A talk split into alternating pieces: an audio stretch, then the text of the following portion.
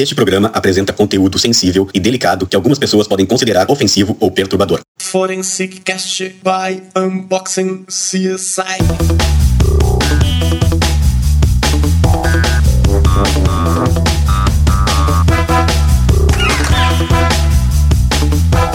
Olá, estamos começando o Forenscast, podcast da perícia criminal brasileira. Eu sou o perito criminal Eduardo Lima Silva. Eu sou o perito Kleber Miller, do Rio Grande do Sul.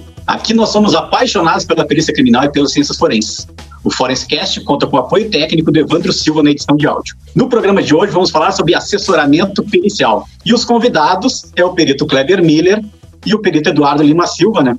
Até porque na atual temporada do Forestcast, nós não fizemos nenhum episódio, apenas nós dois, e quando o projeto começou já no ano passado, nós começamos apenas eu e o Kleber, numa conversa sobre os nossos primeiros locais de crime, depois falamos sobre a história da informática forense do Rio Grande do Sul, fizemos também um programa sobre a ciência forense contemporânea e também sobre inteligência pericial. E hoje, a possibilidade de nós falarmos sobre essa área que cresce muito no Brasil, que é do assessoramento pericial. Antes de nós começarmos a nossa conversa, então sempre aquele lembrete para que vocês possam nos avaliar aqueles que acompanham pelas plataformas da Apple, o iTunes e o Apple Podcasts, dentro dos, do categoria de crimes reais, né? fazer avaliação lá, que é bastante importante uh, para que o nosso programa seja cada vez mais ouvido, suba no ranking, tenha a oportunidade de outras pessoas nos conhecerem. A questão do assessoramento pericial, eu vou dar a oportunidade do Kleber falar bastante sobre isso, porque ele tem atuado muito sobre, nesse, nessa área e tem escrito bastante também sobre o assunto, é, ela tem por base a nossa Constituição, Constituição Federal. Né? A Constituição Federal, já no artigo 1 ela fala que uma das bases que constitui o nosso Estado Democrático de Direito, né, um dos fundamentos, é a dignidade da pessoa humana. E a dignidade da pessoa humana, ela vai muito além da questão da própria cidadania, né? Ela vai no direito de que cada ser humano tem de ter dignidade na sua vida. E isso corresponde até aquelas pessoas que eventualmente sejam culpadas, né? Aliás, muitas vezes a gente considera que a pessoa só porque é réu num processo já é naturalmente culpada, né? A palavra réu acaba tendo um, um quê de pejorativo. Mas depois, uh, isso fica muito mais explícito quando nós passamos, então, para o artigo 5 nos direitos e deveres individuais e coletivos, e aí passo a palavra para ti, Kleber, para falar, falar um pouco sobre isso. É, Eduardo, é, sempre nós temos uns programas mais. É, vários programas que nós temos de vários temas, né? Mas sempre nós temos uma, uma coisa que nós temos como importante, né? Que são os fundamentos de tudo isso. Né? Então, é, como nós vamos falar de perícia criminal, vamos falar de investigação, falar uma série de, de, de, temas relacionados, eu acho importante, né? Grifar, né? Até dessa obra, que é mais uma das obras da Milênio, né? Que eu sou um dos autores de outras obras. O autor é o Márcio Alberto Gomes da Silva, que é sobre inquérito, uma análise jurídica e prática eu acho importante a gente fazer essa. Eu fiz esse, esse corte aqui, que é bem do início, que ele fala sobre os princípios norteadores é, do processo penal e a sua aplicação no curso dessa fase, que é a fase pré-processual. Até porque as pessoas entendem, tem essa parte do inquérito, que é uma fase pré-processual. Tá? Então, ele, ele cita aqui, e ele já refere a Anderson Souza Daura, que ele assevera acerca desse princípio, que seria, em inglês, o Dual Processual Law, né? Dual Processual Law, que é o corolário de suma importância para se atingir os direitos individuais e a busca dos deveres do Estado de Direito, extirpando-se assim o autoritarismo, o arbítrio e, por consequências, as injustiças. Além de assegurar o princípio da legalidade, ele resume diversos outros princípios, como a presunção de inocência, Eduardo, o duplo grau de jurisdição, da igualdade, da economia processual e etc. É uma base sólida para uma ordem jurídica atual e vigente, tendo ampla aplicação, o que garante os indivíduos contra os atos concretos estatais equivocados ou quaisquer interpretações de lacunas de legislações positivas. Então, ele refere que ele é disciplinado em nível, em nível constitucional pelo artigo 5 da Constituição Federal, onde, onde ele prescreve que ninguém será privado da sua liberdade ou de seus bens sem o devido processo legal. Então, eu acho importante nós já, já demarcarmos isso, né, Eduardo, é, sobre o que rege os princípios, até porque muita gente que, que, que nos acompanha é o pessoal que está estudando para concurso. Então, as bases do próprio processo, é, processo penal, ele se reporta ao direito constitucional. Então nós temos que ter o direito condicional, todas essas garantias. E o que, que acontece?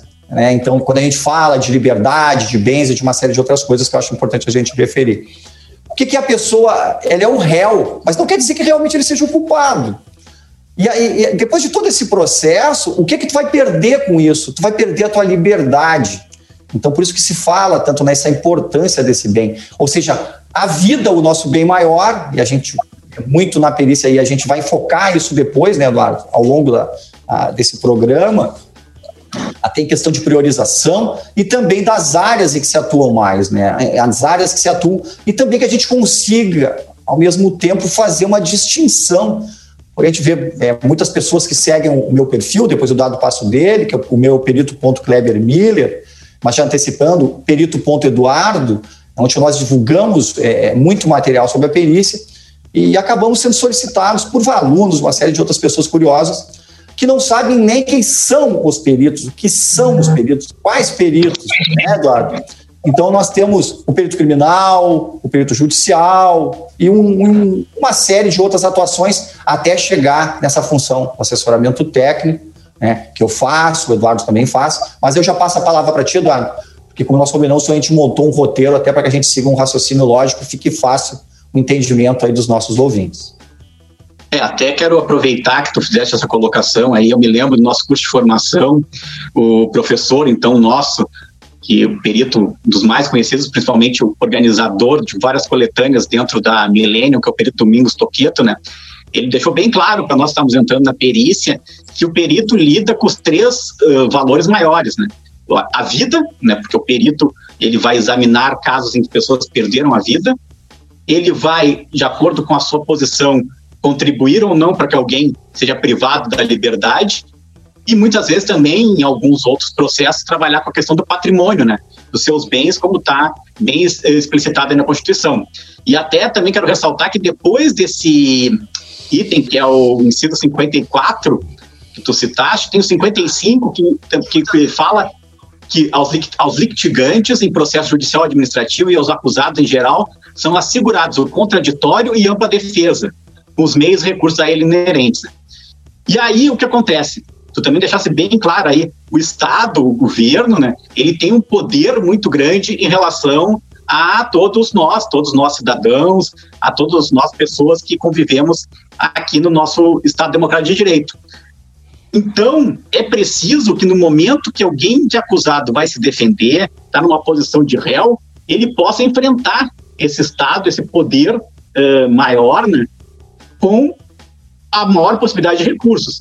E, uma, e um desses recursos dentro do processo legal é a possibilidade dos assistentes técnicos, né? que é uma, uma das facetas do que nós estamos chamando de assessoramento pericial, que seria algo bem maior do que isso.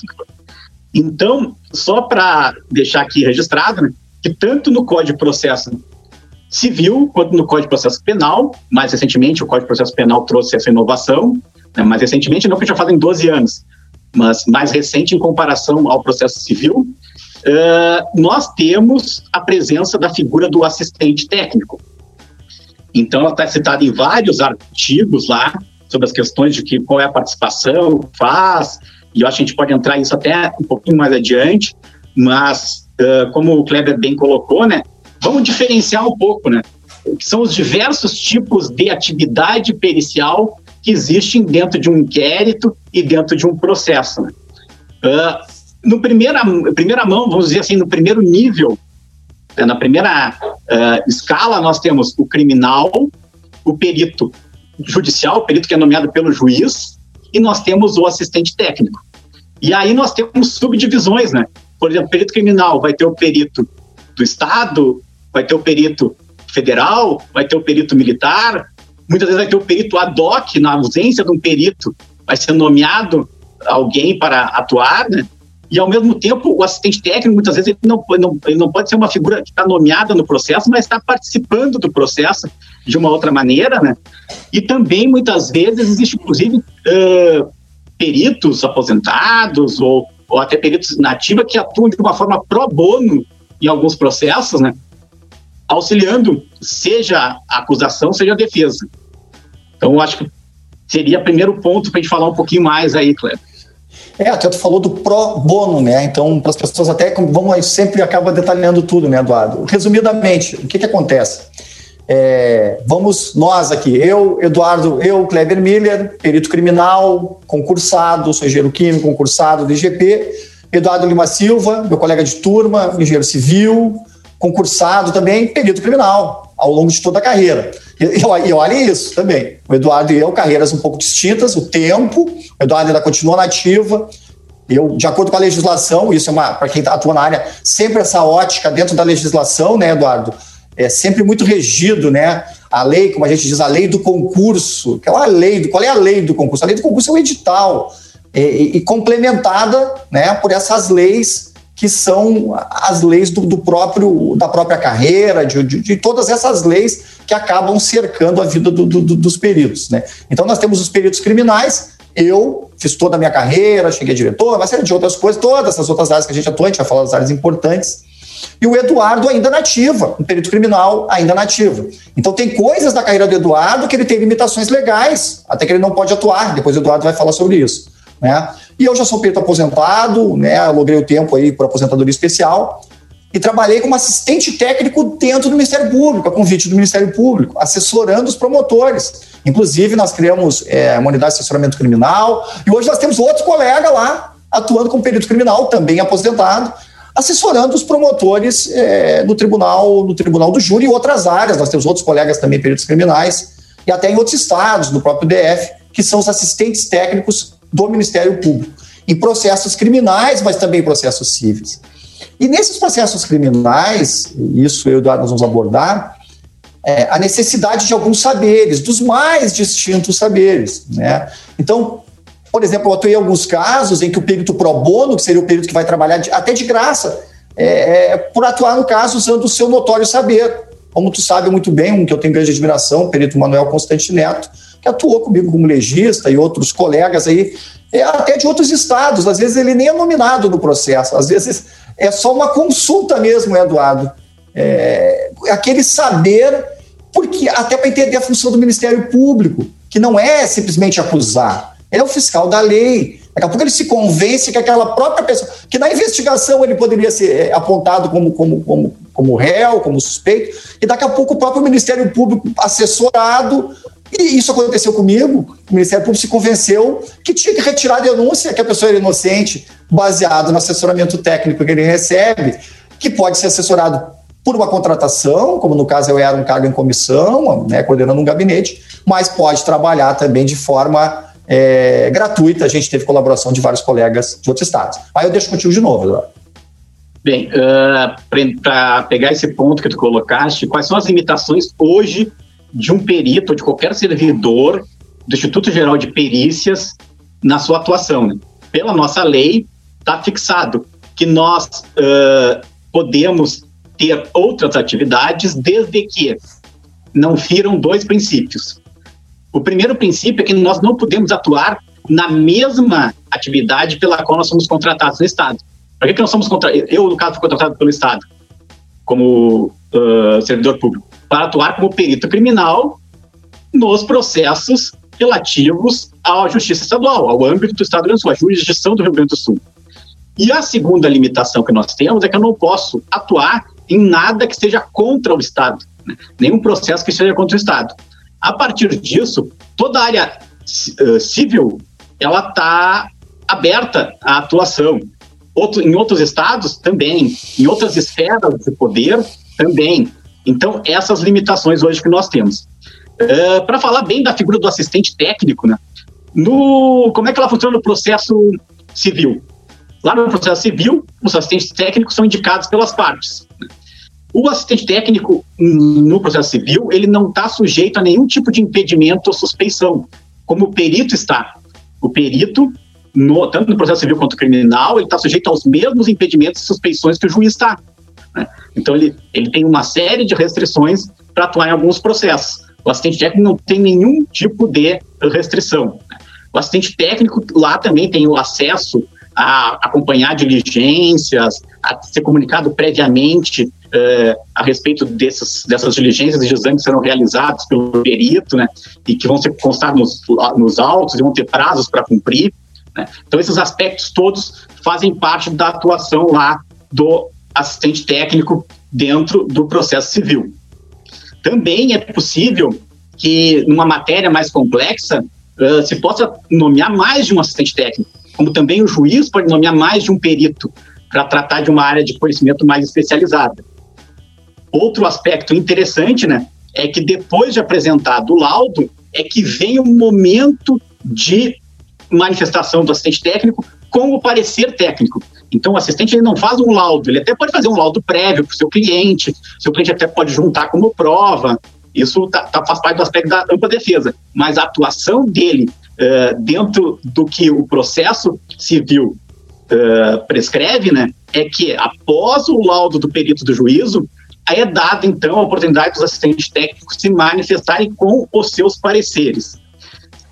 E também o, cabe ao uh, caso de o, o, assistente técnico divergir do perito, ser dado um prazo para que o perito faça essa, essa correspondência, essa resposta ao que o assistente técnico colocou, e é dado também ao, ao assistente técnico todas as prerrogativas de busca de, de informações, que é dado também ao perito. Então, essas, essas são as principais questões dentro do processo civil relativo ao assistente técnico.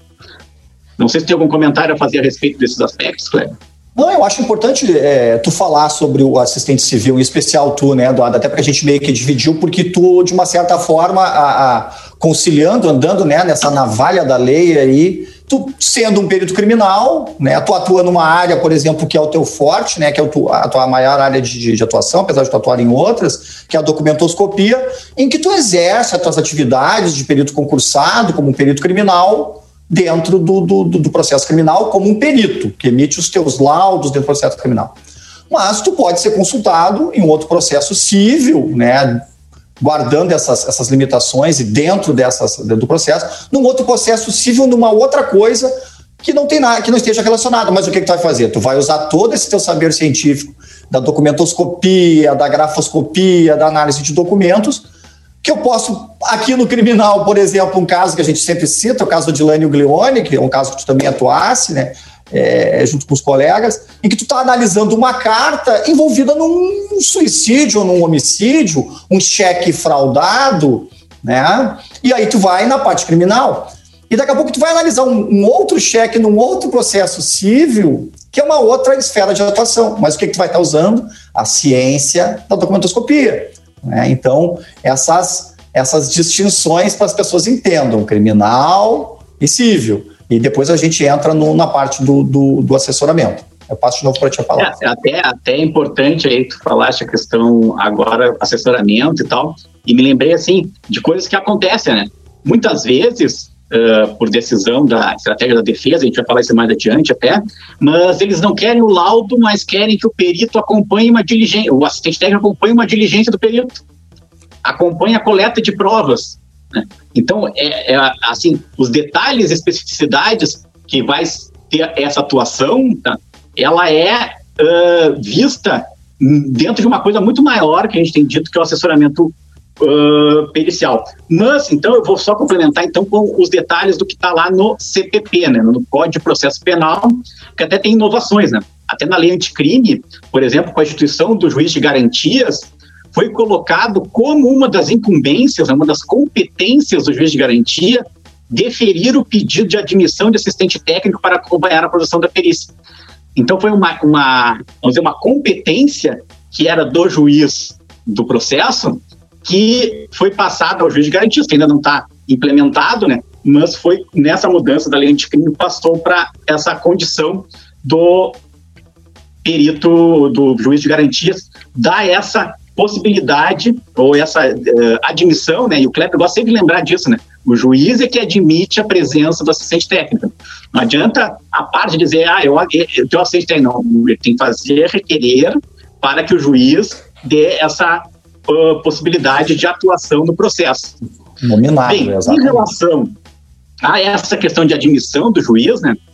Uh, então, em 2008, foi colocado, na época, a presença do assistente técnico dentro do Código de Processo Penal, que, que, dizia então que o assistente técnico atuará a partir da sua admissão pelo juiz e após a conclusão dos exames e elaboração do laudo pelos peritos oficiais. Ou seja, também a atuação assistente técnico no Código de Processo Penal está bem marcada. Primeiro, os peritos sociais examinam e elaboram seus laudos. Depois atua o assistente técnico. Porque muitas partes, às vezes, querem que o assistente técnico atue junto. E tem muito tipo de perícia que não há o que não há, não há como atuar em conjunto, porque são perícias que demoram muito tempo, às vezes, do ponto de vista intelectual, do ponto de vista uh, de elaboração intelectual daquilo. Não é uma perícia que ocorre um exame e se colhe o um resultado. E mesmo perícias que fazem o exame e colhem o resultado, aí lembrando o nosso podcast com a perita Maria Cristina Frank, contando um caso de acompanhamento no laboratório, né, por perícias assistentes técnicos, eles fizeram o exame e o assistente técnico foi lá acompanhar a contraprova. Né? Ele, eles pediram, o assistente técnico pediu para pegar o material da contraprova para fazer em outro lugar, não. Vai fazer dentro do nosso ambiente e demonstrar. Mas no laboratório, isso é viável. Faz um exame e dá um resultado na hora, ou vai dar um resultado conforme o tempo que ele vai levar para ficar pronto. Numa perícia de documentoscopia, de grafoscopia, que eu estou analisando uma letra, tentando entender a grafia daquela pessoa, muitas vezes leva dois, três, dez dias para se compreender, muitas vezes conforme o conjunto do material. Não sei o que tu pensa sobre isso, Kleber.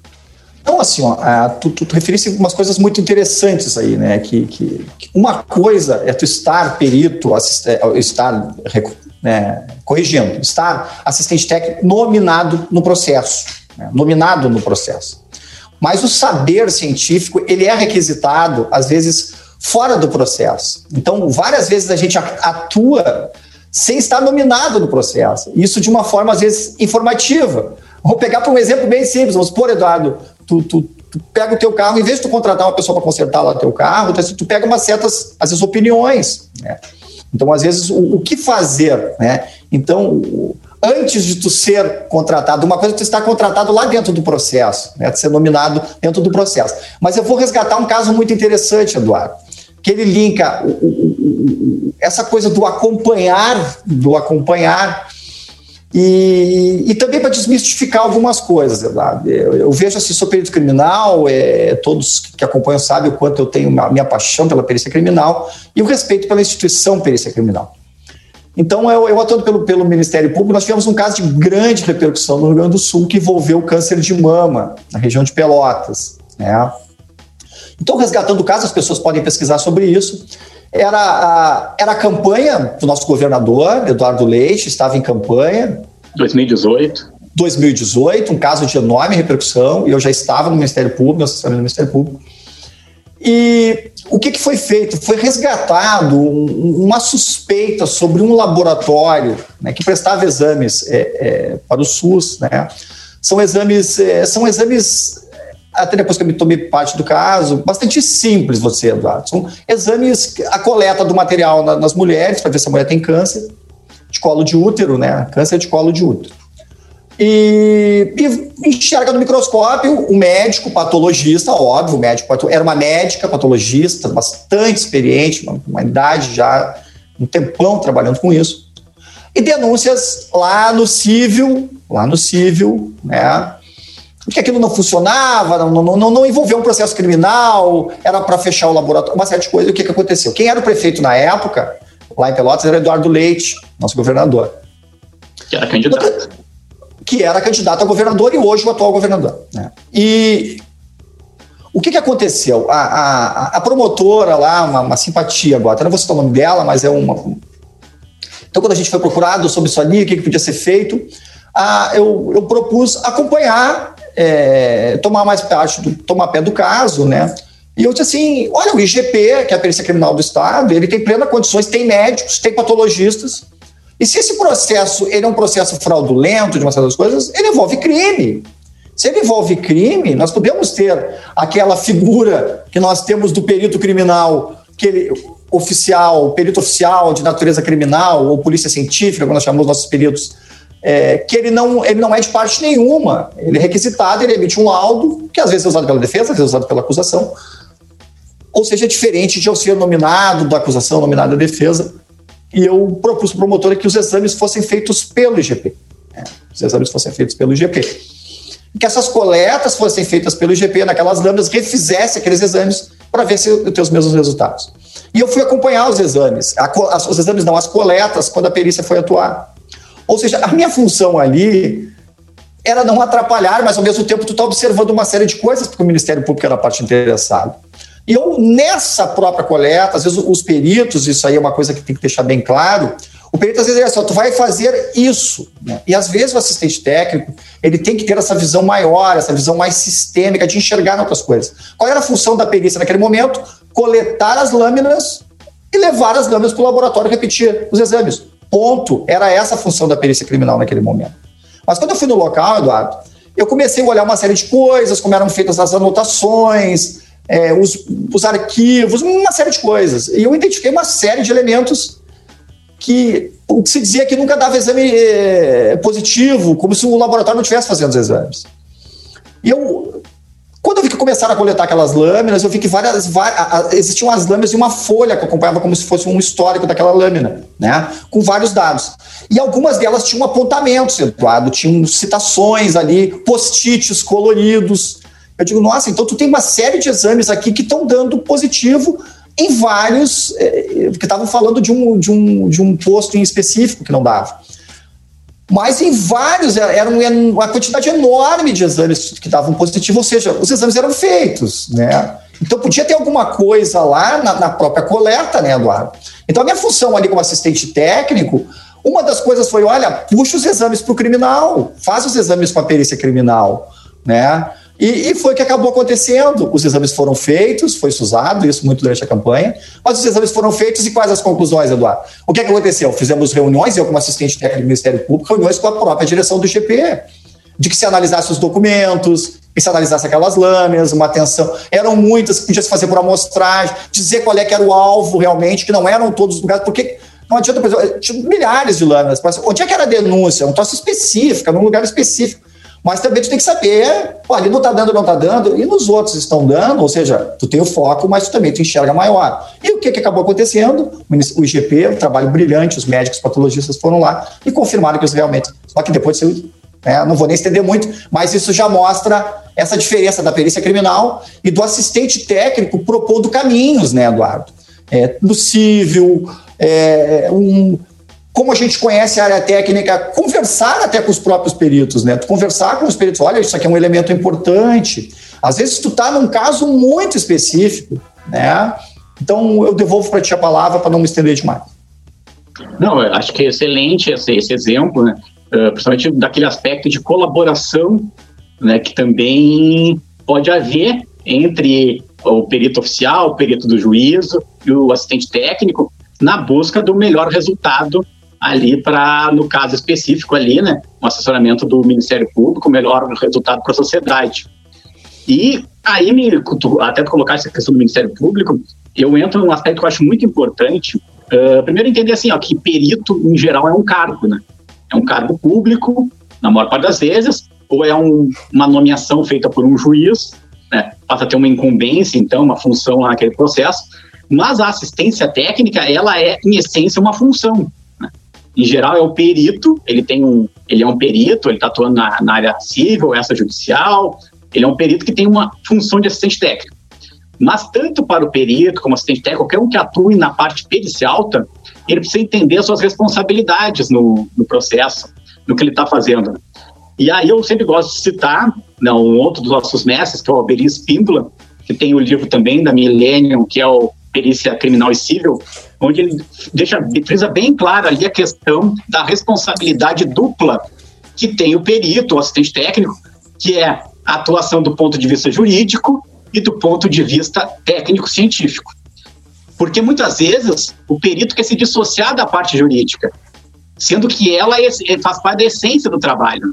Então, é, tem, é preciso uh, obedecer formalidades, é preciso estabelecer parâmetros de atuação Principalmente porque, porque posteriormente, aquele resultado que ele teve técnico-pericial, ele vai ter que ser reproduzido pelo, por, por, por outra pessoa para comprovar né, que aquele trabalho dele realmente tem validade científica, então ele tem que cumprir formalidades que indiquem as técnicas de exame empregado. Não adianta simplesmente dizer que o resultado é esse, sem dizer como que chegou lá, né, o que que utilizou.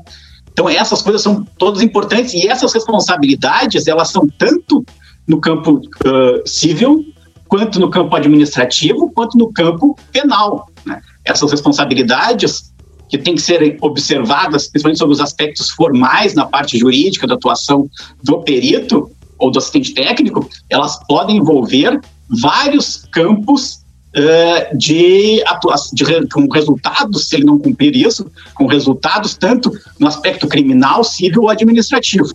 Então, acho que esse é um, é um ponto interessante para falar. É bacana, assim. Até eu estava. É, eu separei algumas bibliografias, né?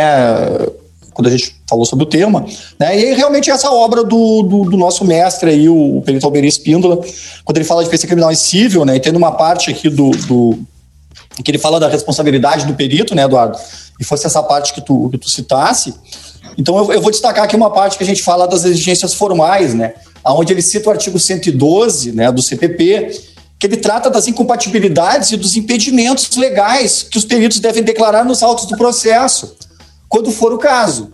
Ou seja, em verbos, o juiz, o órgão do Ministério Público, os serventuários, ou os funcionários da Justiça e os peritos, grifado pelo autor, ou intérpretes, abster-se-ão de servir no processo. Ou seja, os mesmos impedimentos dos juízes, né? Quando houver incompatibilidade ou impedimento legal, que declararão nos autos. Se não se der abstenção, a incompatibilidade ou impedimento poderá ser arguido pelas partes. Então, e uma outra parte que eu destaco também da obra, onde ele refere os artigos 275 e 280, que ele trata das formalidades que são aplicáveis aos peritos e os intérpretes, ou seja, peritos e intérpretes. Né? Alguns textos a gente pega né, de traduções, né? então tem que se contratar realmente essa coisa dos intérpretes, é isso que eu. É, os tradutores. São os, né? são os técnicos que o juiz se. se auxiliares da, da justiça, né? Em nível então, técnico, seriam os peritos e os intérpretes. Sim, obrigado. E o artigo 275, ele refere o perito, ainda que não oficial, ele estará sujeito à disciplina judiciária. E no artigo 280, que ele cita, que é extensivo aos peritos, no que lhes for aplicável, o disposto sobre a suspeição dos juízes. Então, isso é claro em lei, né? E só complementando, ele vê claramente no 275, que é aquele que fala que o perito está sujeito à lei, ah, os peritos, por intermédio dos institutos ou da medicina legal, em algumas unidades, ainda estarem administrativamente vinculados aos organismos policiais, são eles, antes de tudo, regidos por dispositivos inerentes aos juízes e aos demais auxiliares da justiça. Então, também essa coisa do que tu citasse aí, né, Eduardo, da, das responsabilidades e também é, do quanto a gente pode responder, né, Eduardo? É, que se atuar com perícia, com essas coisas que se façam coisas muito sérias, né? Então entram vários assuntos aí. Daqui a pouco tu não tem a competência suficiente, tu pode responder por uma falsa perícia. Ela pode ser enxergada como uma falsa perícia.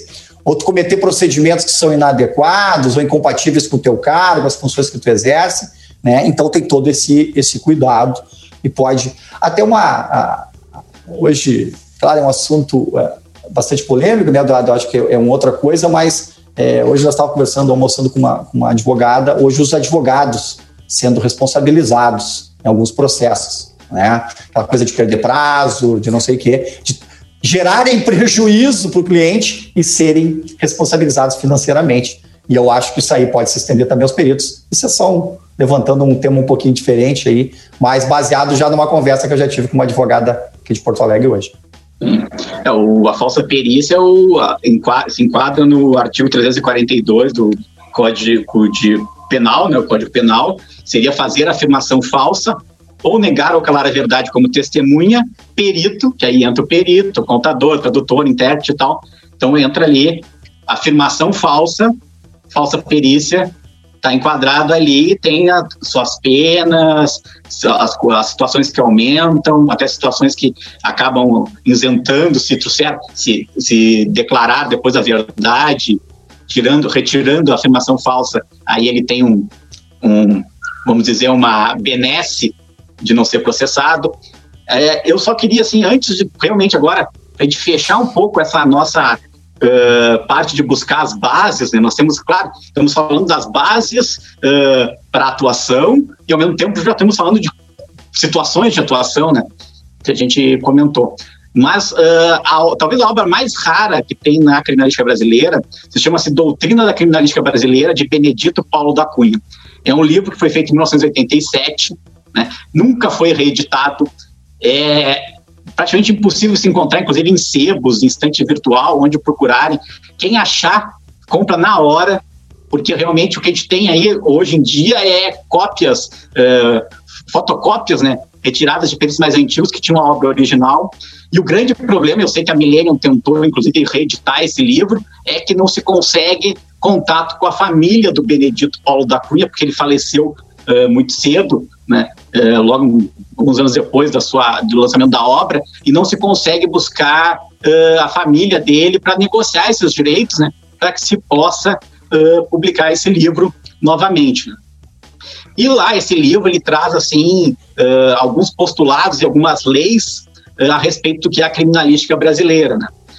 Então eu vou citar aqui rapidamente, porque são muito curtos mesmo esses postulados e essas leis, para que a gente possa ver como isso se aplica muito nessa relação eh, tanto do perito quanto do assistente técnico.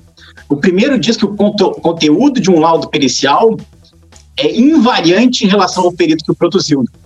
Ou seja, se o perito seguiram as técnicas, né, eles vão chegar aos mesmos resultados. Não tem como, eh, seguindo a mesma técnica, chegar a resultados diferentes. Então, isso é muito importante para que os peritos tenham esse, e os assistentes tenham essa visão, né? Uh, o que pode se criticar é realmente se o método é adequado, se era aquilo que se poderia realizar ou não. Bem, a gente conversa um pouquinho mais adiante. As conclusões de uma perícia são independentes dos meios utilizados para alcançá-las. Também aqui coloca né, que alguns peritos vão ter um equipamento. Então, por exemplo, até me lembrei agora, uh, a questão do residográfico. Então, todo mundo dizia que para fazer o residográfico, para coletar o antimônio, o chumbo e o bário, né, uh, para enxergar isso, o ideal era o microscópio eletrônico de varredura. Aí no Rio Grande do Sul, os nossos colegas, nós ah, não temos microscópio eletrônico de varredura, mas nós temos aqui o equipamento, o cromatol com absorção atômica, e nós conseguimos desenvolver a metodologia para que identifique a presença de bário, chumbo e antimônio. Então, com meios diferentes, chegou à conclusão idêntica. Também coloca que a perícia é independente do tempo em que ela é realizada, né? o que muitas vezes evolui é a questão da técnica, uma, o que pode ser, se a perícia foi conclusiva, dificilmente haverá uma técnica né, para não dizer impossível, que vá contradizer ela uma nova técnica. Em geral, o que a gente tem é o contrário. Quando a gente não tinha o DNA, né, muitos casos não se conseguiu fazer perícia, precisou se ter o DNA para se fazer perícia. E aí daí decorrem as leis que é esse, essa eu adoro. Se sobre o mesmo fenômeno criminalístico existirem dois ou mais laudos periciais discordantes, não, pod não podem todos simultaneamente ser denominados laudos periciais tem dois laudos discordantes, um não é laudo, ou os dois não são. Né? Não, não pode ter dois laudos ao mesmo tempo com, com conclusões diferentes. A conclusão pericial de um laudo é independente da legislação, então muitas vezes a gente uh, tenta não vincular com o nosso resultado a questão da legislação, também isso é meio complicado, porque uh, quando eu vou falar de drogas, eu preciso saber o que a legislação considera droga e o que a legislação não considera droga. Quando eu vou falar a respeito de um documento, eu preciso saber se aquele documento está seguindo uma legislação ou não, porque a legislação é que me diz se ele vai ser falso ou se vai ser é, verdadeiro pelas características que a legislação está me dizendo. O laudo pericial contém sempre as condições de reprodutibilidade para análise por outros peritos, essa é, é clássica. O laudo tem que ter o como ser reproduzido, e a verdade pericial obtida num determinado instante com a utilização de determinado equipamento não pode falecer se utilizar equipamento mais sofisticado para obtê-lo no futuro. Que eu coloquei, pode acontecer de ter uma perícia que não se conseguiu fazer porque não tinha o equipamento não era suficiente e conseguiu um novo. Agora, por exemplo, se eu identifiquei a pessoa pela papiloscopia, eu, é, a gente já sabe que o DNA também vai ser igual. Né? Então, se eu identifiquei pela papiloscopia, o DNA vai ser igual. As técnicas evoluem, mas se deu positivo pela papiloscopia, não vai ser diferente para o DNA. Então, era esse, eu acho que era isso, assim, acho que a gente dá a base, né? Mas, claro, está aberto aí para os seus comentários, porque são coisas bastante interessantes. Não, é muito interessante, Eduardo. E assim, ó, é, o, o que que acabou, uh, o que tu citasse, né, dessa obra, e que de uma, alguma forma o que nós viemos fazendo, né, nós autores, tu também é autor, e o isso aí está dentro dessa obra aqui, de uma certa forma, né, Eduardo, que é o, que é o livro de criminalística, né, em que, dentro da parte da doutrina, tá, não é uma parte que eu escrevi, né, mas é uma parte do, do, dos nossos colegas, né, que são vários que participaram, inclusive um desses aqui que está como o doutor Vitor Paulo Stumvo, que todos nós conhecemos, também uma referência na tua área aí, né, da, da documentoscopia. Então, o que, que ele fala, não sendo repetitivo, mas são os fundamentos, já que tu falasse em doutrina, né, que ele, ele, na obra nós citamos três os postulados, que é o conteúdo de um laudo é invariante em relação ao perito que o produziu, como os resultados de uma perícia são invariavelmente baseados em leis científicas, teorias e experiências consagradas, seja qual for o perito. Exatamente o que tu citasse. Né? Com teorias e experiências consagradas, seja qual for o perito, que recorrer a essas leis para analisar um fenômeno criminalístico. O resultado não pode depender do indivíduo. Resumindo, é isso. No segundo, as conclusões de uma perícia criminalística são independentes dos meios utilizados. Né? Para alcançá-la, utilizando-se os meios adequados para se concluir a respeito do fenômeno criminalístico. Esta conclusão, quando forem reproduzidos os exames, será constante, independentemente de se haver utilizados meios mais rápidos, mais precisos, mais modernos ou não. E aí cabe bem esse exemplo que tu desse. Uma coisa é digital? A gente sabe que não tem, claro, toda essa precisão que nós temos do DNA, mas ela é um exame prático, um exame, às vezes, quando possível, rápido, resultados rápidos. O DNA pode ser feito, mas é um exame caro, é um exame demorado, a gente precisa de padrões, é uma série de coisas. E o terceiro postulado, que a perícia criminalística é independente do tempo, principalmente sabendo-se que a verdade é imutável em relação ao tempo decorrido. Então, isso de uma certa forma, né, os nossos autores acabam eternizando, né, esses, esses, esses sobre a forma de postulados. Cara, eu não quero entrar muito nessa coisa muito doutrinária, né, que a gente também gosta, né, Eduardo? Mas aí tem os princípios fundamentais, eu não sei se quer abordar por aí, mas a criminalística também tem princípios fundamentais. Senão, daqui a pouco já virou uma aula de perícia de criminalística é. básica e de doutrina, né, Eduardo? Que não é o objetivo. É, a, no, a nossa ideia aqui no primeiro momento era trazer esse conjunto, né, de que por que, que é viável, é necessário e é importante uh, a questão do assessoramento pericial. Né? Porque ele está previsto na Constituição, porque ele está previsto nos códigos de processo civil e processo penal, porque ele é uma das figuras que pode participar do processo, porque ele tem responsabilidades, ele tem que seguir a doutrina, ele tem também uh, obrigações, né? Mas, como eu disse, ele existe, ele é necessário e ele é importante. Quando a gente fala em assessoramento pericial, a gente está falando de estratégia de defesa. O Kleber até tem estudado a teoria dos jogos. A defesa, ela vai fazer todo o seu levantamento jurídico, uh, legal, de como atuar, mas ela não tem o conhecimento que tem alguém com formação na área pericial para colocar as questões do ponto de vista técnico, do ponto de vista científico. Então, tem que construir estratégias dentro desse conjunto, dentro do aspecto jurídico, do aspecto legal e do aspecto técnico. Muitas vezes, a atuação vai ser simplesmente uma orientação de como se organizar. Em outros momentos, vai ser atuação de acompanhar diligências. Em outros momentos, vai ser atuação uh, como realizando um parecer, né? uh, uh, fazendo quesitos em relação a, a, ao processo. Então, existe N formas de atuação que pode se ter assessorando, do ponto de vista pericial, a atuação da defesa.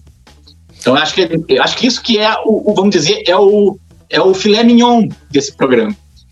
É, eu, eu, aí vamos entrar nessa coisa que, que eu gosto, que tu gosta, que, que é, é eu agora muito né, assessoramento técnico, que é uma coisa que eu estava, de uma certa assim, ter agora mais, talvez mais liberdade para assessoramento técnico, né?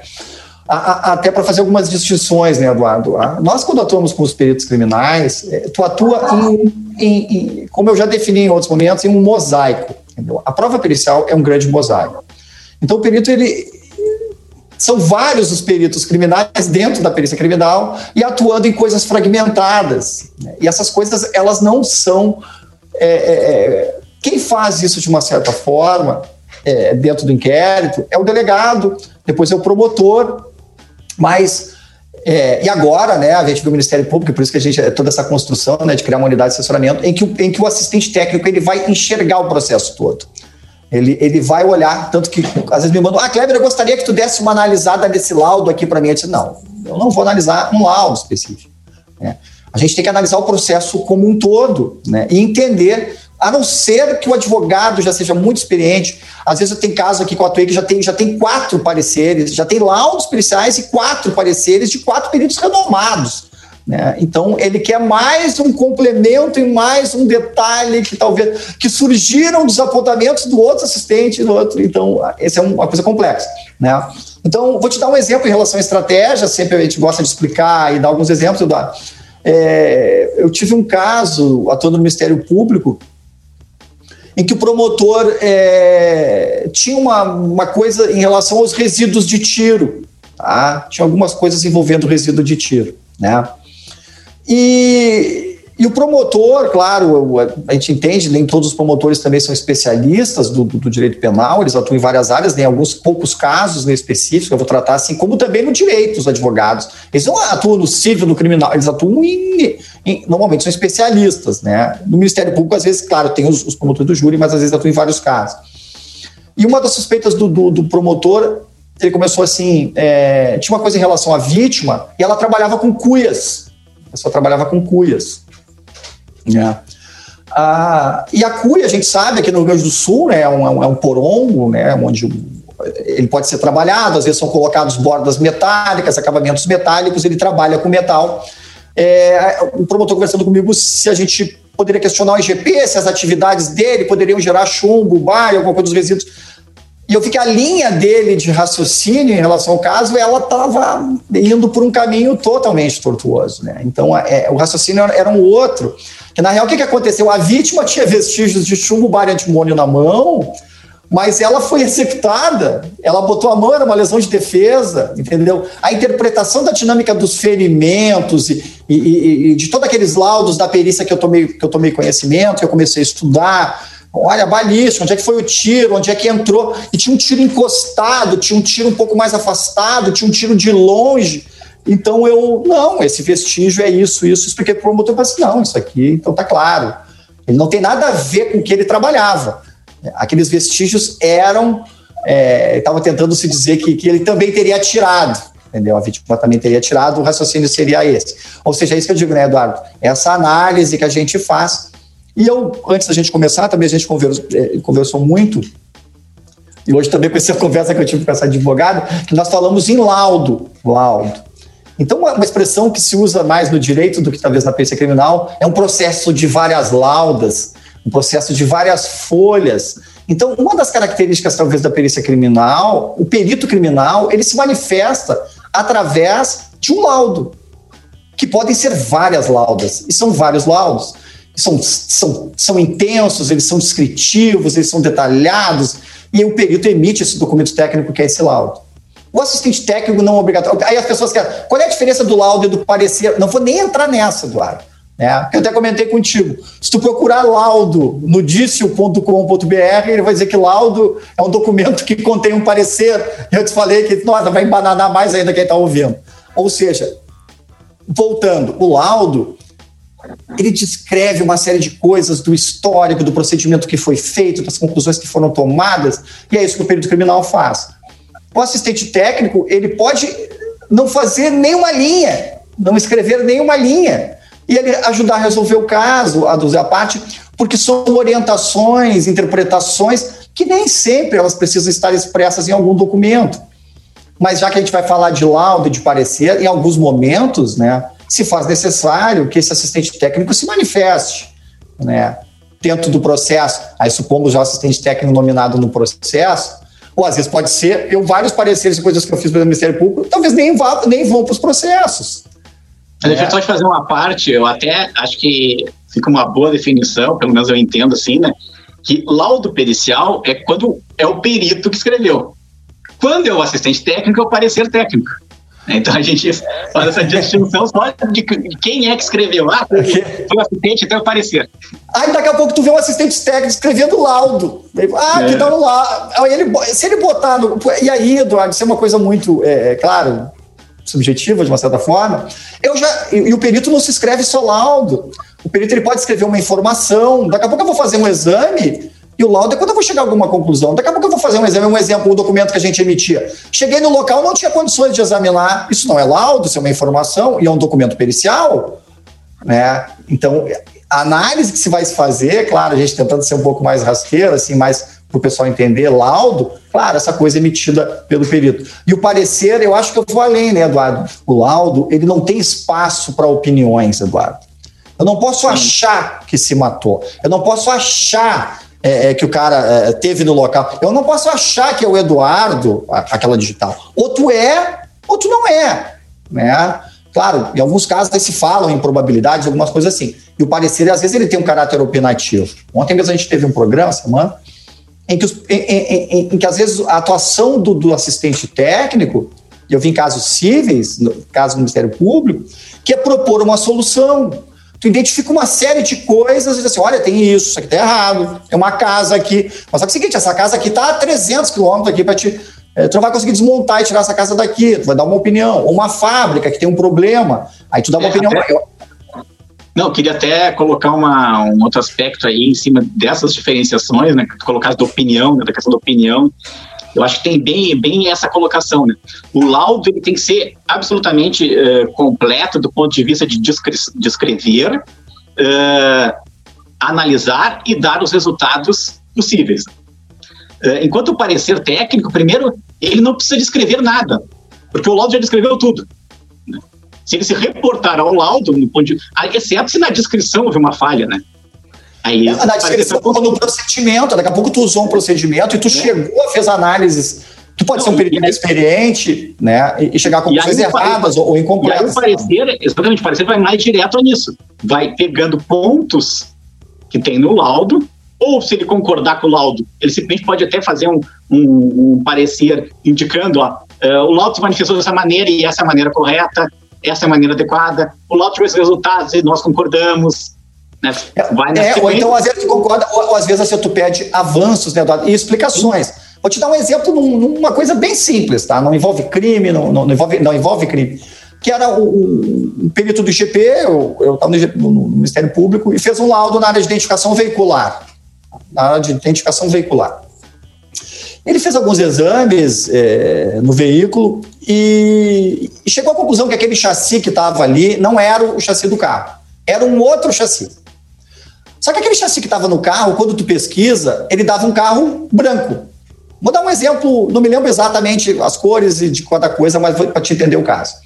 Ele foi lá, fez o exame e disse assim: ó, esse carro, esse chassi não é dele. É, foi lá, leu o módulo eletrônico, fez os testes aí, o chassi dele é tal. Beleza, tudo bem. Só que quando tu pesquisava aquele número que ele falou, dava um carro branco. E aquele carro que eu estou vendo a foto ali, que ele está me dizendo, é preto. Então tu tem que fazer o quê, Eduardo? Me provar que o carro foi repintado. Então é o seguinte, se tu tá me dizendo que esse carro, que eu tô vendo aqui preto, tu me diz que é um outro chassi. Aquele chassi diz que é branco, tá faltando avançar um pouquinho mais, né, Eduardo? Tu tem que me mostrar que teve repintura e locais de repintura. Então, tu não está derrubando o laudo do perito, tu não está questionando, não está fazendo nada, tu está solicitando complementações. O que, que aconteceu? Voltou lá para o IGP, perito conhecido nosso, colocou exames de tinta, de análise de camada, disse assim, não, identificamos elementos de repintura, o veículo fechou, aí fechou. Aí fechou. Porque tu tá me dizendo que é um carro tal, o carro é de outra cor, tá pintado, tá resolvido o caso. Ah, agora, agora me lembrei um outro caso, para lembrar bem desse caso, uh, que também faz a gente diferenciar, que eu gosto de diferenciar assim, a questão do laudo pericial e do parecer técnico, eles têm uma finalidade jurídica. Eles têm uma, então essa finalidade jurídica faz com que eles sejam consequentes, né? Não adianta eles descreverem tudo que estava lá e ponto. E acabou o assunto. E existe aquilo que faz um técnico, né, que é um relatório.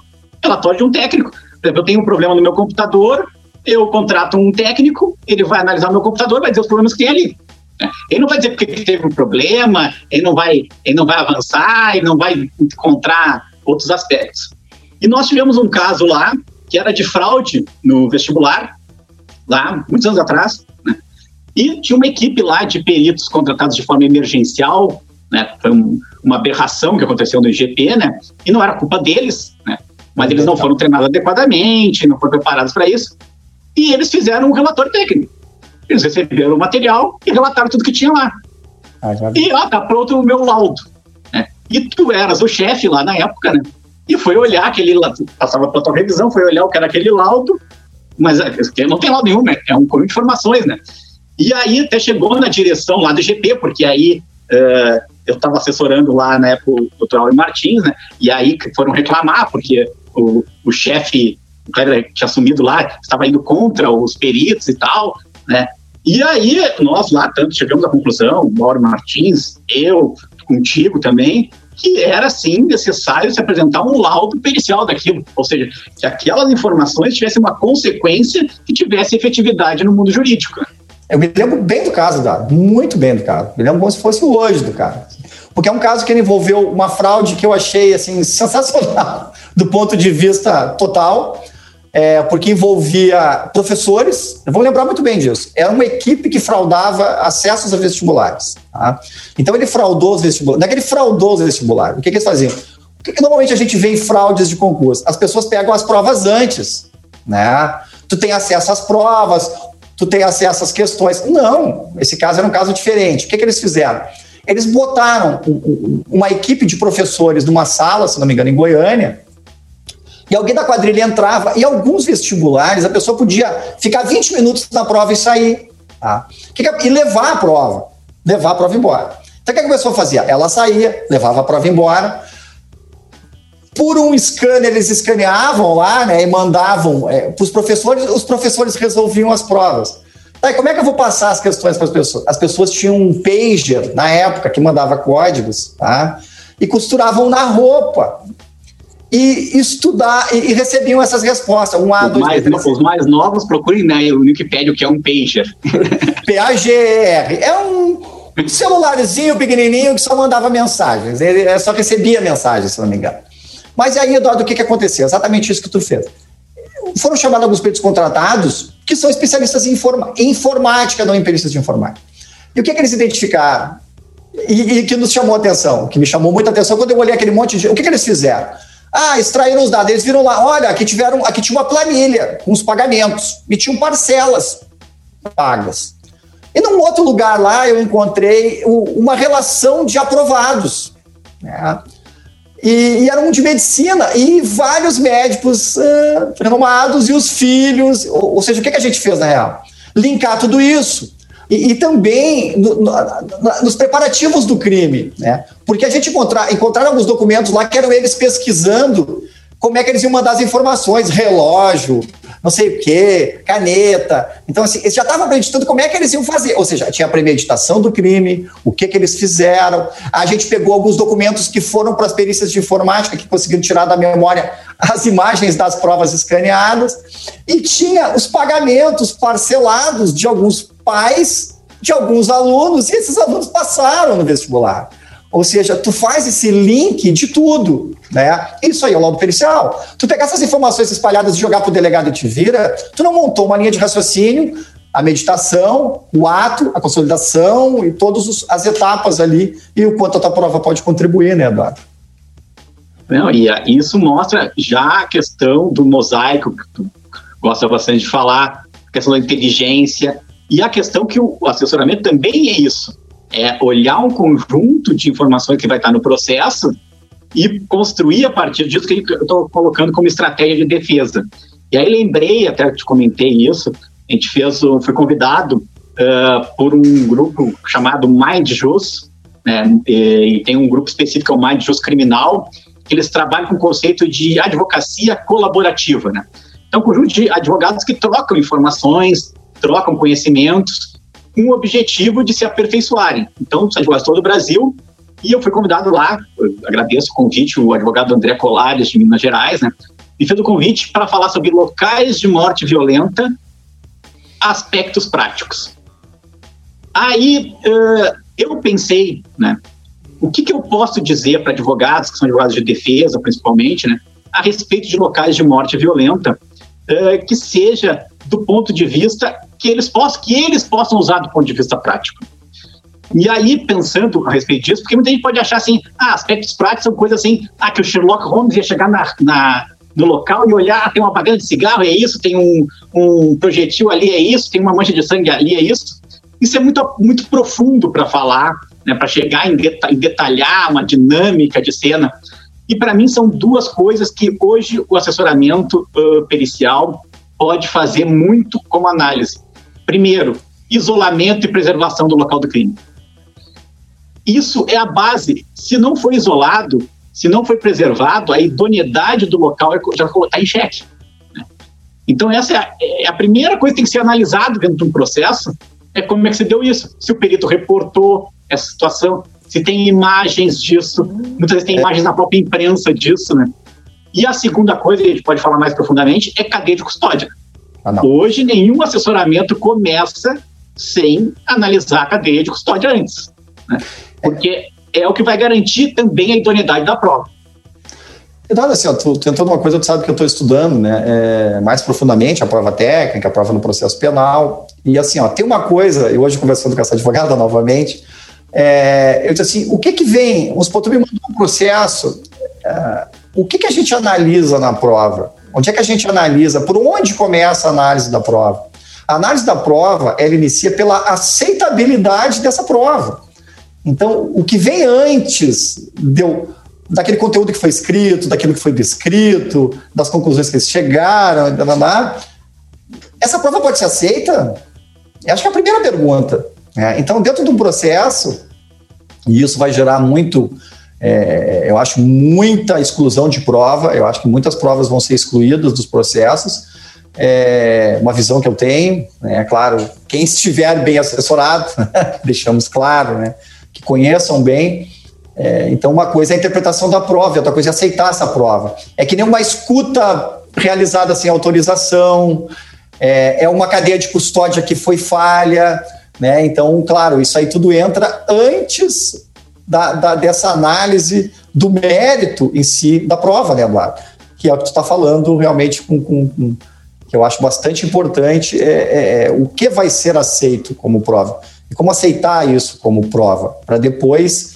E tudo isso o assistente técnico tem que ter esse olhar, né?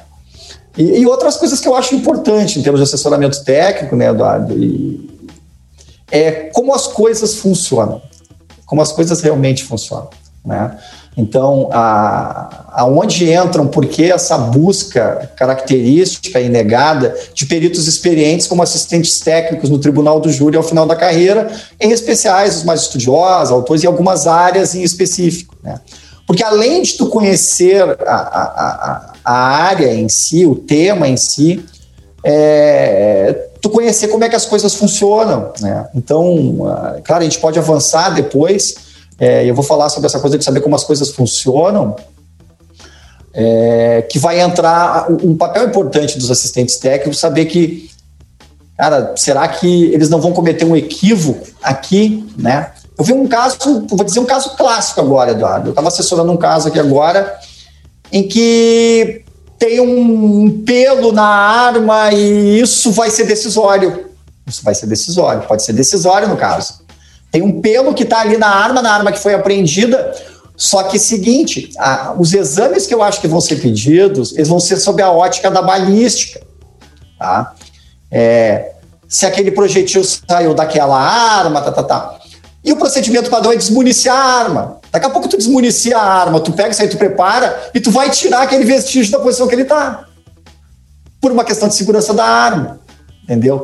Então, o ideal até seria mesmo o assistente não nomeado identificar, olha, isso aqui pode ser decisório, isso aqui pode ter sido uma legítima defesa, e aquele pelo é pelo da roupa, o tiro foi de perto, uma disputa pela arma e a arma disparou, que é uma das alegações, uma das coisas que aparentemente aparecem em algumas imagens, não vou nem citar o caso, eu sempre preservo, mas alguns procedimentos tomados, eles, eles podem. Porque o que, que é o normal? Pega a arma, desmunicia a arma, teta, atira, atira, não atira, funciona, não funciona, esse projetil daquilo ali, que são os exames normais. E daqui a pouco, Eduardo, tu cai num caso em que aquilo ali é, um, é a exceção da exceção e que pode definir é, e ser fundamental na condenação ou na defesa. Né? Então, ou seja, conhecer como é que as coisas funcionam e ser, se antecipar que eu, eu, fiquei pensando assim em, em, em, como os peritos vão aceitar essa a, a, participação dos assistentes e como devem ser a postura dos assistentes. A postura dos assistentes, ela não é uma postura combativa, ela, ela, ela é uma postura construtiva e interpretativa.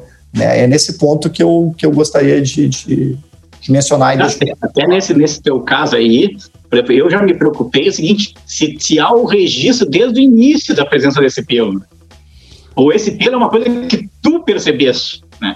Então, isso... E aí, uh, eu quero até te colocar assim, que dentro da nossa pauta, nós até conseguimos ir bem e estamos já fechando ela, né? Então, até tá, tá aberto aí mesmo para que tu colocar o que tu achar realmente mais relevante uh, nesse final do nosso, nosso programa de hoje, tá?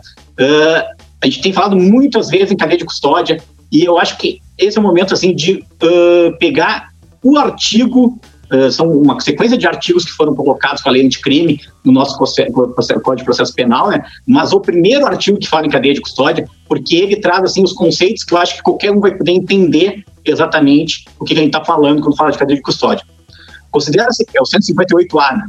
Considera-se cadeia de custódia o conjunto de todos os procedimentos utilizados para manter e documentar a história cronológica, ou seja, ao longo do tempo, do vestígio coletado em locais ou em vítimas de crimes para rastrear sua posse e manuseio a partir do seu conhecimento até o descarte. E aí o parágrafo primeiro vai dizer: o início da cadeia de custódia dá-se com a preservação do local do crime. Por isso que é fundamental a preservação, porque ali começa a cadeia de custódia. Ou com os procedimentos policiais ou periciais no quais seja detectada a existência do vestígio, porque, porque a busca e apreensão e outros aspectos. O agente público que conhecer um elemento como de potencial interesse para a produção da prova pericial fica responsável por sua preservação. Ou seja, não é o perito, simplesmente. Né? Quem chegou lá no local do crime, um, um agente público, e viu o vestígio, a partir daquele momento é responsabilidade dele a preservação. Ele não pode dizer que ignorou a presença daquilo no local. E, por fim, só para que se entenda, né, que vestígio é uma das coisas mais amplas que existem para se definir. Né? Aqui vai dizer que vestígio é todo objeto ou material bruto, visível ou latente. Latente é que ele não é visível, mas eu posso revelá-lo, né? Ele não está visível olho, olho nu, mas eu posso aplicar alguma técnica que revele a presença dele. Basicamente, por exemplo, para se entender, é a impressão digital, né?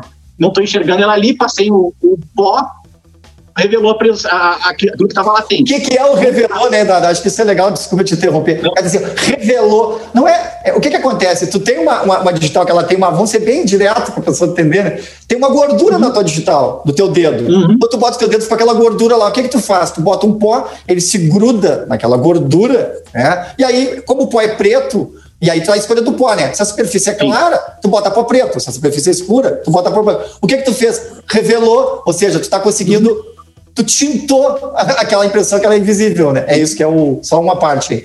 Claro, perfeito. Né? Então aí o vestígio ele vai ser constatado ou recolhido e o, o, que, o que, vamos dizer, uh, transforma, diferencia o vestígio do resto dos objetos do mundo é que ele está relacionado a uma infração penal. Então esse é o, é o aspecto que vai diferenciar ele. Mas, Kleber, assim, olha, eu acho sobre assessoramento pericial, tá? uh, pelo menos os aspectos fundamentais a gente conversou aqui, né? Mas como tu disseste, tem alguma coisa ainda que tu acha importante ressaltar? Né? Fica à vontade. Eu, eu, acho, eu acho uma coisa importante, Eduardo, até uma questão de reflexão, assim, sabe, em relação ao assessoramento técnico, para mim tem sido um, um para mim tem sido um grande aprendizado, assim, também. É, porque o que, que acaba acontecendo quando a gente atua na perícia criminal? A gente já atua na perícia criminal, por exemplo, hoje vai ser difícil eu falar com o Eduardo Lima Silva, mandar um caso de documentoscopia para o Eduardo Lima Silva e ele não conseguir resolver. Por quê? Porque é o cara da documentoscopia junto com outros, um cara que se dedica, que estuda, que conhece. Cara, vai ser muito difícil um caso que o Eduardo não vai resolver e eu acho que ninguém vai conseguir resolver se o Eduardo não conseguir resolver. Né? Então, tem a ver com aquela coisa de tu ser um, um, um especialista e dedicar uma vida inteira em algumas áreas. Né? Então, ah, o assessoramento técnico, Eduardo, ele também passa por um processo de humildade. Né? A gente acaba, na, na, na perícia criminal, é, a gente começa a cada vez saber mais, mais, mais, mais, estudar mais, estudar mais. Daqui a pouco a gente começa a dizer: não, cara, eu sou bom mesmo. Porque pessoalmente, cara, eu sou bom no que eu faço. É. E quando tu pega o assessoramento técnico, ele é, ele é um banho de água fria e, e, um aprendizado muito grande em termos de humildade. Né? O, qual é a sensação que ele me dá? Ah, todos os meus saberes foram são bastante úteis e a gente consegue aplicar coisas que tu nem imagina que tu aprendeu em tudo, tu consegue às vezes aplicar. Tu vai tirar saberes dos mais distintos, os contatos dos mais distintos, mas ele vai te dar o quê? A sensação de que a grande maioria dos casos, diferente até, é, eu digo, se, se, se, tu tiver um assistente técnico que tu diz que ele pode atuar em qualquer caso, ele, ele, ele já, por si só, ele já é uma fraude, né? Porque a, a, o assessoramento técnico, ele vai passar por um trabalho de equipe, é, tanto a tua ligação com a área jurídica, isso não, não é o tema, mas assim, é, em tu saber qual o profissional em que tu vai poder contar, né, com quem tu vai contar para, para resolver junto aquilo ali e de que forma tu vai atender junto aquilo ali. Por exemplo, eu posso ter um caso em que eu precise uma análise da área da documentoscopia. É óbvio que eu vou contatar o Eduardo Lima Silva se ele puder atuar. Ele vai me ajudar nisso aqui. Por mais que eu saiba de documentos, mais que eu estude documentos. Daqui a pouco eu vou precisar um cara que entenda de manchas de sangue, eu vou precisar uma pessoa que seja especialista em armamentos e munições e balística terminal. Eu entendo disso, entendo. Né? Entendo de balística, entendo, entendo de local, mas daqui a pouco eu vou cair numa coisa muito específica. E, e, e se eu tentar resolver aquilo no achismo, né, aí eu vou ser, aí eu vou consolidar como fraude porque o que tu precisa é te valer de uma equipe, de, às vezes, de assistentes técnicos, e eu acho que isso é um grande valor que nós temos de conhecer uma rede aí de, de muitos estudiosos, muitos cientistas. Então, quem estiver ouvindo, e às vezes, de uma certa forma, as pessoas me procuram, tem me procurado cada vez mais para assessoramento, tu cada vez mais, o Rodrigo e outros aí, é, o que a gente acaba fazendo é, é, é tentando montar uma equipe né, técnica né, que vai, de que forma ela vai ajudar mais dentro do processo. Né? Então, claro, quando a gente fala em perícia criminal, isso é muito fácil, né? de uma certa forma, porque o que, que tu vai fazer? A perícia já faz isso. Ela já divide as suas áreas e esse entendimento e a produção das provas nos seus especialistas. Ela manda documento para o cara, ele manda as coisas para o engenheiro, ela manda para o cara da balística, ela manda para o médico legista. Mas quando tu é um assistente técnico, tu também não pode achar, né? tu não pode vender para ninguém que tu sabe tudo sobre aquilo ali muita coisa talvez tu consiga resolver, tu vai encontrar caminhos. E às vezes até é isso, olha, não é eu que tu tem que contratar, tu tem que contratar um outro profissional. Né? Ou então tu auxiliar naquilo ali e fazer esse meio de campo e trabalhar junto com esse outro profissional na produção do assessoramento técnico. Então o assessoramento técnico ele também passa pela multidisciplinaridade, ele passa pela humildade, né? E com certeza o mais bacana de tudo, né, Dália, é tu poder estudar o caso todo, é, tu poder atuar com colegas que nem tu, né? Vira e mexe, eu me valho de ti, de outros especialistas aí da, de balística, outros colegas que nós temos, mas via de regra no assessoramento criminal, o que, que nós vamos fazer, Eduardo? Tu vai precisar de um outro perito criminal, um outro perito criminal experiente e de um outro perito criminal de uma outra área, da informática, da documentoscopia, da balística, da ambiental. Então é isso. Então assessoramento técnico é responsabilidade, mas também é multidisciplinaridade, é equipe, é, e é ser humilde, né? Então, em cada caso é um caso, estudar o caso, estudar o processo todo, conversar muito com o advogado. Então, o que a gente faz muito no assessoramento é, às vezes, é construir uma linha de defesa ou construir uma linha de acusação. Né? Encontrar elementos técnicos que podem auxiliar na construção dessa linha jurídica, né? da defesa ou da acusação. Bem, Kleber, até tu fizesse um elogio aí, tu tem feito repetidas vezes esse elogio, né? E muitas vezes até uh, são em momentos que fica até mais difícil para mim colocar uma, algo em relação a ti, porque às vezes a gente está no meio do programa, falando com outros colegas e tal, e tentando encaminhar aqui a nossa linha. Mas, como nós estamos só nós, nós hoje aqui conversando, tá? primeiro quero também, uh, além de agradecer, colocar que te reconheço, em primeiro lugar, como um dos maiores especialistas do Brasil, se não o maior na atualidade, na área de identificação de veículos, como autor, como autor dos procedimentos e metodologias dessa área. Fora isso, toda a tua experiência de perito em local de crime, uh, estudou bastante balística, atuou na área de informática forense, então tem um conjunto muito grande de conhecimento que tu aprendeu ao longo da vida. Mas eu diria assim que, uh, como nós falamos bastante sobre assessoramento pericial, né, eu diria uh, que hoje não tenho a menor dúvida a priori, se eu recebesse um processo que precisa ter uma análise global desse processo, uma análise completa, uma análise do quebra-cabeça que esse processo representa, eu indicaria Kleber Miller, né? Uh, pela experiência que teve tanto dentro do assessoramento técnico do Ministério Público, quanto da sua carreira de perito de mais de 20 anos aí, passando por diversas áreas e culminando com uma das gestões uh, principais da história do GP em, entre 2015 e 2017. E falo isso de coração e não é só porque nós somos amigos, né, mas porque uh, também dou muito valor às indicações que eu faço, né, tanto que aconteceu isso até essa semana, um advogado me trouxe aí um, um processo para me dar uma olhada e ele comentou comigo que já tinha um assessor, um, um assistente técnico, né? Uh, mas se eu quisesse fazer uma proposta, eu ficava à vontade para fazer uma proposta em relação àquele, àquele trabalho. Eu analisei, eu vi que o trabalho do assistente técnico estava perfeitamente adequado, né? E eu disse não, vocês estão muito bem assessorados, né? não vou não vou me atravessar. O que eu posso dizer, se vocês quiserem um parecer complementar, né? muitas vezes as empresas, como tu mesmo colocou, as empresas para se resguardar, elas querem ter mais uma opinião uh, em relação ao assunto, aí eu estou disponível. Mas para substituir um colega que já está lá atuando, e nem conheço o colega, nem conheço o colega, analisei esse bem o trabalho que ele fez, né? Uh, não vou eu interromper isso. É, mas eu acho que esse é o nosso ponto. É, nós podemos quase encaminhando, mas assim, o, o que acaba acontecendo, Eduardo, essa coisa da, da, da, da, da ampla defesa e plenitude da defesa, que depois quando a gente começa a estudar dentro do direito, assim, claro, tu tem aquela coisa da ampla defesa, princípio do contraditório, mas, cara, quando tu tá no tribunal do júri e que tu é um réu e, que tu, se tu tiver recursos, se tu puser, tu puder usar o que tu tiver, tu vai usar. Porque tu vai perder teu bem mais, talvez tá os bens mais valiosos depois da vida, que é a tua liberdade. Então, o que acaba acontecendo às vezes no assessoramento técnico também, Eduardo, é uma questão assim de, de, de, de muita responsabilidade. É, porque a, a, eu acho que uma coisa que eu não abordei ainda, a, a, perícia criminal, de uma certa forma, a gente mantém uma certa distância. Né? Porque tu atende, tu vai lá, entrega teu laudo, às vezes tu chega, claro, tu vê a família, tu vê aquilo, mas o processo de assessoramento técnico, tu te envolve com a família, tu te envolve com o advogado, as pessoas criam expectativas, né? Então, e elas estão buscando de qualquer forma, assim, encontrar, uh, e às vezes, eu, eu, eu, vou dizer, por vezes me peguei surpresa, assim, já encaminhando, eu peguei um caso esses dias, que quando eu olhei, a gente sempre teve essa coisa, né, do, do certo, do justo, do correto, mas ao mesmo tempo a gente vai vendo que as pessoas têm que pagar pelo certo, pelo justo e pelo correto, né?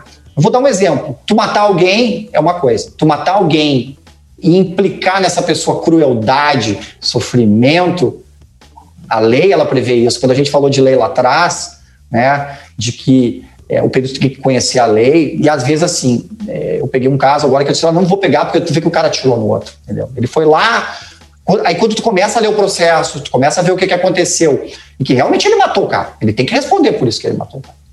Mas ele não teve um meio cruel. Entendeu? E o meio cruel, é, naquele, naquela parte do meio cruel, ele vai responder, talvez, em vez de ficar preso de 6 a 12, ele vai cumprir de 12 a 20. Mas ele não implicou o meio cruel. Então, tem, tem detalhes, às vezes, muito técnicos que tu vê, assim, olha, nisso aqui eu não posso ajudar. Mas aqui tem um detalhe muito específico.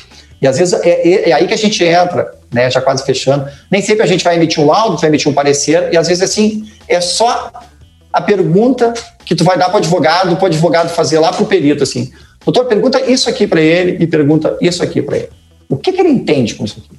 Por que, que você chegou a essa conclusão em relação a isso, isso, isso? Só podia explicar isso, isso, isso. E às vezes aquilo ali vai esclarecer é, um agravante ou vai colocar um atenuante, alguma coisa assim, tanto na acusação, tanto na defesa, né? mas que vai fazer toda a diferença, né, Eduardo? Então, cara, sem. Eu não vou nem tentar falar que vou me emocionar, porque eu sou meio. É, sou meio frágil às vezes com essas coisas, apesar de tudo isso que tu me conhece. Mas é, vamos lá, vamos ficar rasgando cedo aqui. Nós é, somos estudiosos, gostamos do que fazemos, né? E a sorte que nós temos de conhecer. Por isso que eu citei essa coisa do, do, do assessoramento coletivo, porque nós temos uma comunidade, né, Eduardo? É de colegas, de amigos, de estudiosos, de peritos sérios, e que se aposentam e que atuam e que nós atuamos no assessoramento técnico. Ou seja, né, é, na nossa carreira tem uma coisa muito fascinante, né? Quando a gente vai ficando mais velho, né, a gente vai ficando mais sábio, vai ficando mais tranquilo, vai ficando mais. É, a gente consegue trabalhar o assessoramento. Tem uma outra coisa também, já encerrando, né, que a gente trabalha com menos casos, né, Eduardo? Tu pode te dedicar mais ao caso, tu pode te debruçar em cima do caso, às vezes tu pode contar com alguns recursos, de alguns que podem, Nem sempre, né? Já fiz alguns casos aqui que eu já sei que eu vou fazer de graça. É, mas tu vê que a pessoa está precisando e tu pode ajudar, né? Claro, nem sempre é assim, porque a gente também vive disso. Né? Mas é, o assessoramento ele te permite um, um aprendizado e, pessoal muito grande, né? E a gente consegue estudar com mais tranquilidade, se debruçar sobre o caso com calma. Não é aquela coisa de entrega amanhã, de tem o laudo, de entrega, de tem uma pilha, de tem vá. Tem muita coisa que tu faz que é muita coisa muito parecida, parecida, parecida, e até por isso que às vezes ocorrem os erros. Pela quantidade de trabalho que tu tem. E ele não vai olhar um processo certamente como eu vou olhar. Não é porque ele não é bom, não é porque eu sou melhor que ele, certamente tem profissionais muito melhores que eu tecnicamente em algumas áreas, mas é que eu vou olhar com calma, vou olhar com paciência, né? vou me assessorar dos Eduardo Lima Silva, né, dos Rodrigo Kleino Bing, de outros caras aí que nós temos, de uma Baruch, de outros colegas aí de balística, de outras áreas da medicina, tá? Eu estou muito satisfeito, agradeço publicamente as tuas palavras, muito gentis. E aquela história, né? O, o, diabo sabe mais por velho do que por diabo. também tem, tem as suas vantagens. Eu gosto da frase aqui, como é que é? Eu sou, eu sou diabo não por ser malo, mas por ser viejo. então, essa foi a nossa nosso podcast hoje falando sobre assessoramento pericial, né? Para quem está nos ouvindo agora nas plataformas de áudio, primeiro lembramos que o nosso podcast tem sido gravado ao vivo agora nessa época de pandemia através do YouTube, no nosso canal Unbox CSI, né? Que é o tirar a perícia da, da caixinha, né? E também pelo Facebook, aí na página Forenscast, o podcast da Perícia Criminal Brasileira. Para aqueles que uh, acompanham nosso trabalho nas plataformas da Apple, o iTunes e o Apple Podcasts, lembramos que podem nos avaliar, né? E isso nos coloca em posições interessantes, tem nos colocado em posições interessantes no ranking dos podcasts da área de crimes reais nessas plataformas. Uh, o Kleber também falou das nossas redes sociais, né? Uh, então, eu sou o arroba perito.eduardo lá no Instagram e lá tem um Linktree onde vai todas as minhas atividades, né? E o Kleber é o arroba perito.klebermiller, que na verdade se escreve Muller, M-U-L-L-E-R. Eu acho que também deve ter um Linktree lá. Se não tem um Linktree lá, no, no Unboxing CSI lá, a gente tem o um Linktree dos dois também, com os dados para que vocês acessem os demais contatos. Aqui então, Kleber, nós somos apaixonados pela perícia criminal e pelas ciências forenses. Eu sou o perito criminal Eduardo Lima Silva. Eu sou o perito Kleber Miller, do Rio Grande do Sul. E o Forestcast conta com o apoio técnico do Evandro Silva na edição de áudio. Até a próxima, então. Este programa apresenta conteúdo sensível e delicado que algumas pessoas podem considerar ofensivo ou perturbador. Forensic Cast by Unboxing CSI.